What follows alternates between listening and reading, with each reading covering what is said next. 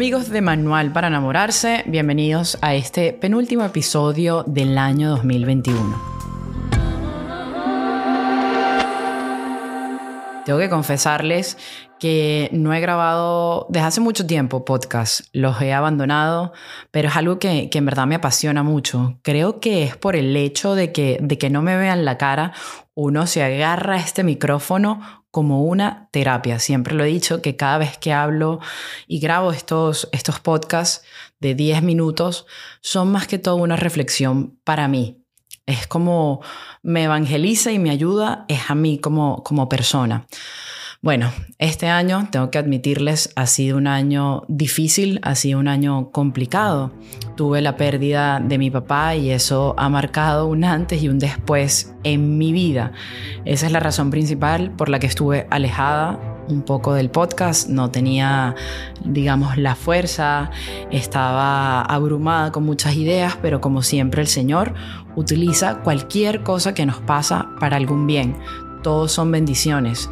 Lo que pasa es que al momento, qué difícil ver cómo en algo que te quiebra, como en algo que te duele, como en algo que te quita ese aliento, como uno dice, como esto va a ser una bendición. Hasta que pasa el tiempo y dices, wow, ahora entiendo. Hoy en mi cuenta de Instagram publicaba una foto donde yo le agarraba la mano a mi papá esa última semana que estuve con él antes de que falleciera. Y en la foto decía qué momentos cuando uno está triste, cuando uno está dolido, que piensa que, que no va a salir de ahí, que se encuentra un momento de oscuridad y no haya la luz, y uno dice, pero esto será el plan de Dios. Y sí, y sí es el plan de Dios en ese momento, claro que sí algo quiere el Señor enseñarnos, por lo menos. En mi caso les tengo que, decir lo que yo aprendí, es que la vida, y lo he repetido muchísimo, es un instante, se nos va rápido. Muchas veces pasamos el tiempo escarbando en el pasado o tratando de adivinar el futuro y se nos olvida lo más importante que es el tiempo presente, que es un regalo, ¿qué podemos hacer ahí en ese presente? Ya el pasado no lo puedes cambiar y el futuro es incierto, solo Dios lo sabe. Entonces, enfoquémonos más en ese presente, en ese instante. ¿Qué puedo hacer yo para crecer como persona? Para ayudar a mi amigo a que también sea mejor persona. ¿Cómo puedo yo cambiar esta situación que quizás parece una locura? ¿Cómo puedo obtener un fruto de ella? ¿Cómo puedo crecer y avanzar cuando la situación quizás torna un poco difícil? Todas estas son las cosas que yo he aprendido a través de la muerte de mi papá y es cuando dices, qué bendición que me pasara esto a mis 30 años de edad porque sé que de ahora en adelante ya nada va a ser igual, va a ser incluso mejor Primero porque tengo un intercesor allá arriba. Ustedes se podrán imaginar a mi papá así agarrando a Jesús y que, flaco, flaco, pero dale, dale el esposo a la niña, flaco, dale el, el sueldo. Me imagino una cosa así. Pero a lo que iba, lo que realmente me ha enseñado es a vivir el presente como si fuese lo único, porque en verdad es lo único que tenemos, a vivirlo con pasión, cada cosa que hagas, cada cosa que dices, en lo que sea, hacerlo con pasión. Y hablando ya de la pasión, eh, hace poco, cuando estuve en, una de mis misas diarias, el padre hablaba, hablaba sobre, sobre la fe. Él decía, ¿ustedes saben qué es la fe? Y sabes que toda la iglesia en ese momento, sí, sí, sí, sabemos qué es la fe. Y el padre volvía a preguntar, ¿en verdad saben qué es la fe? Y uno dice, bueno, no va a volver a decir que sí porque seguro esto no es, vamos a quedarnos callados. Y el padre decía que la fe es apasionarse de lo imposible. Y a mí me encantó esa frase, me marcó. La fe es apasionarse de lo imposible porque Dios lo hará posible. Parece un trabalenguas, ¿no? Pero qué belleza eso, porque tenemos al Dios de lo imposible. Y esto me acuerda a una canción de la hermana Glenda, donde ella da una, una, una prédica también en la canción y dice, tenemos al Dios de lo imposible, el Dios de María, el Dios que, que puede hacer cosas en un segundo, en un instante. Lo que para nosotros capaz no va a tardar años y no le vemos eh, la solución, Él lo puede cambiar. Pero lo que pasa es que el problema no está sino en que nosotros no creemos eso. Se nos hace como que hay, bueno, un pie sí y un pie no. O a veces le pedimos cosas a Dios, como que, ay, Señor, necesito cinco Ferraris. Entonces Dios no me hizo el milagro y eso era un imposible. ¿Cómo, Dios, cómo que Dios hace todas las cosas posibles? Muchas personas preguntan eso. Y lo que hay que ver es que si lo que estamos anhelando en ese corazón, ese deseo que el Señor te ha puesto en el corazón, está acorde con la voluntad de Dios. Airán, pero ¿qué es estar acorde con la voluntad de Dios? Primero que nada, si eso que tú le estás pidiendo a Dios te va a ayudar a santificarte, a llegar al cielo, a purificar tu alma.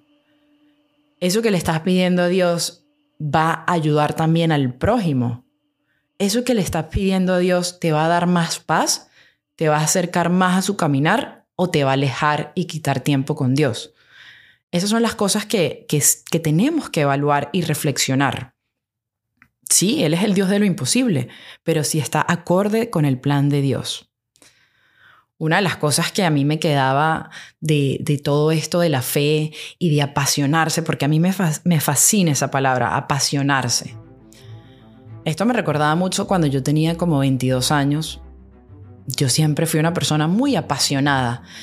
No sé si es el espíritu creativo, pero siempre quería como, como sentirme viva, sentirme llena. Y lo que yo hacía era que buscaba en tantas cosas. Buscaba en relaciones de meses o en relaciones de mediodía. Lo buscaba en amistades que me aferraba o lo buscaba en viajes. Lo buscaba en placeres externos, llámese vicios, o lo buscaba en las cosas materiales. Siempre lo buscaba afuera y buscaba y buscaba porque yo sentía que había algo en mí, en mi corazón que estaba latiendo, que yo decía, es que yo sé que hay algo más.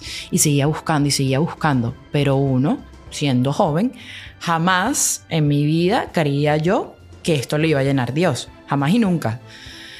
Y seguía buscando. ¿Qué pasa? Obviamente sí, me generaba una felicidad, una esperanza momentánea que me hacía sentir viva, llena, plena pero vuelve y eso se caía. Volvía y se caía. Y uno volvía y se paraba y seguía buscando con esta misma pasión. Hasta que un día yo caí muy, muy profundo. Fue un proceso de rehabilitación de muchas cosas que uno hizo. Vamos a contarles que sí, muchas drogas. Muchas drogas, mucho alcohol loco y, y eso me afectó y me dio un trastorno mental diagnosticado a sí mismo por el psiquiatra. ¿Qué pasa? Cuando yo caí en ese hueco, como no había Dios, eventualmente sales a través de pastillas, químicos o los libros que yo me leía de autoayuda. Pero como no hay Dios, como no había fe en el Dios de lo imposible, volví y recaí mucho tiempo después y caí mucho más fuerte que la primera, porque ahora sí estaba totalmente consciente de lo que estaba haciendo. Y es ahí donde el Señor de verdad en su infinita misericordia agarre y dice, no, esta chama, ya, ya, ya, vamos vamos a hacer algo. Y yo estoy segura que ahí vinieron muchas oraciones que hasta yo en este momento desconozco. Alguien intercedió por mí en alguna oración, por eso es que la oración es tan poderosa, porque opera en el momento cuando Dios dice, aquí es. No hay que desesperarse en, la, en el momento si tú estás orando y, y nada. Dios sabe en el momento que la oración la va a utilizar. Y en esa segunda recaída es donde yo tengo mi encuentro con el Señor. Y es ahí donde uno empieza ya a trabajar, pero sobre esa roca, porque antes trabajaba sobre barro y obviamente todo se caía. Y uno puso su fe en decir, Señor, en aquel entonces, quítame esto imposible, este deseo que tengo de meterme droga. Quítalo porque van 10 años y no puedo más. Y uno luchaba y luchaba, pero ustedes saben cómo es cuando un drogadicto quiere salir. Se vuelve hasta físico el dolor y no se podía. Los pensamientos suicidas, los intentos suicidas. Pero ya uno estaba trabajando sobre la roca que es Cristo, sobre el Dios de lo imposible y le pedía y le pedía. Me acuerdo ese día que me arrodillé y le pedí, te intercambio un día de paz por toda una vida libre de esos vicios. Y para la gloria de Dios, así fue. Difícil, sí. Un trabajo que duró años, sí. Un trabajo difícil. Pero es ahí cuando la fe opera, cuando lo que le estamos pidiendo a Dios va acorde con su plan. No es pedirle la casa, como dije, o el Ferrari. Entonces, nunca dejemos de apasionarnos por eso imposible, por eso que nos va a ayudar a crecer aún más. Como decía, ahora entiendo que mi voz, eso que tanto mi corazón, eso que tanto buscaba y buscaba y buscaba, era la voz de Dios. Mi alma buscaba la voz de Dios.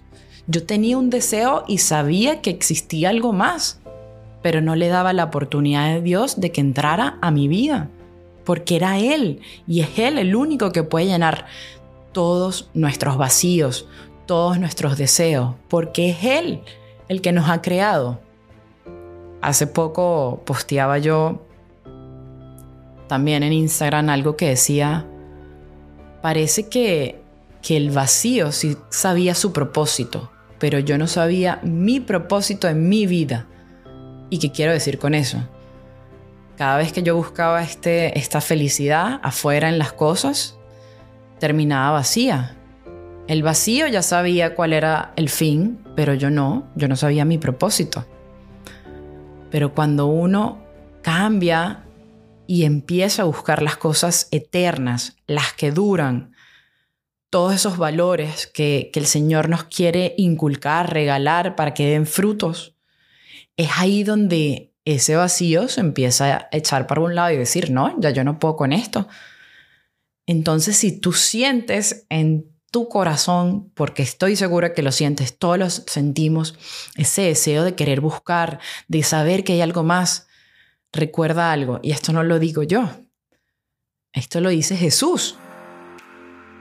No hay cosa en el mundo que vaya a llenar tu corazón, nada, en absolutamente nada, ni siquiera ese amor de tu vida te va a llenar como te va a llenar Dios. Recuerdo ahora una historia de, de la teología del cuerpo que me contaba un amigo de San Juan Pablo II, que él decía que cuando nosotros fuimos expulsados del jardín del Edén, cuando Eva peca con Adán, en ese momento hay una fractura en el mundo, un quiebra en la humanidad, se rompe y nosotros quedamos, imagínense, con un hueco en el corazón, ese hueco antes estaba lleno de Dios, porque estábamos en el, jardín del Edén. Lo teníamos a Él, estábamos totalmente plenos. Al romperse, quedamos con ese hueco. Ese hueco que siempre el enemigo lo usa para decirte tienes que llenarlo acá y allá.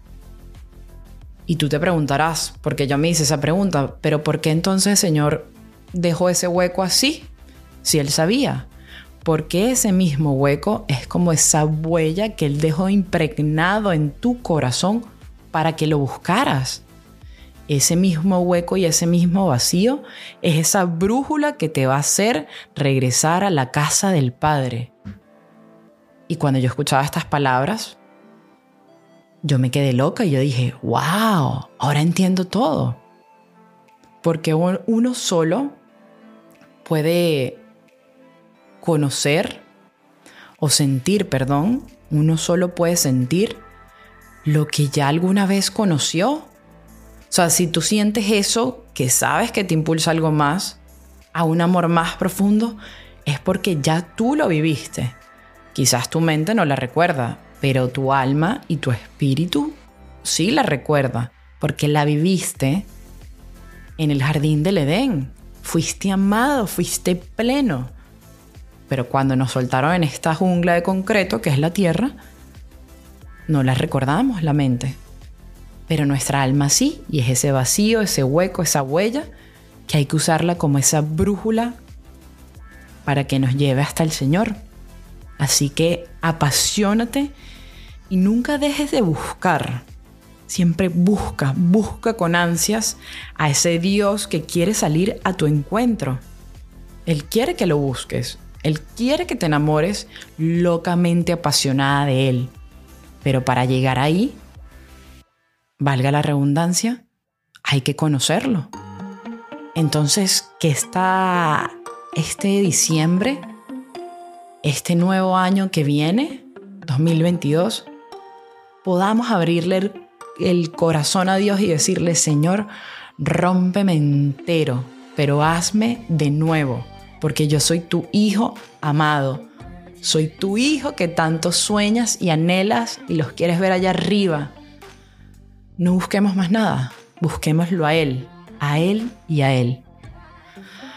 Amigos, muchísimas gracias por quedarse conmigo todos estos minutos escuchando, como yo digo, estas reflexiones locas, estas locuras. Si ustedes me pudiesen ver en este momento, estoy mirando el techo diciendo, ¿qué dije? Porque ni yo me acuerdo qué acabo de decir. Pero los quiero demasiado. Gracias a cada uno de los seguidores, de los que escuchan esto, donde sea que te encuentres. Espero que algún día el Señor nos dé la gracia de poder conocernos y estar todos juntos en un salón, en una iglesia, compartiéndonos y, dándonos ese abrazo ese abrazo en Dios, ese abrazo en Cristo, ese abrazo que, tanto tú como yo necesitamos, ¿no? Pero mientras tanto, Vamos al Santísimo, hagamos el rosario, vayamos a la confesión. No tengas miedo, sino ten fe, porque tenemos de nuestro lado al Dios de lo imposible. Muchas gracias y se les quiere. Nos vemos en el último episodio de este año.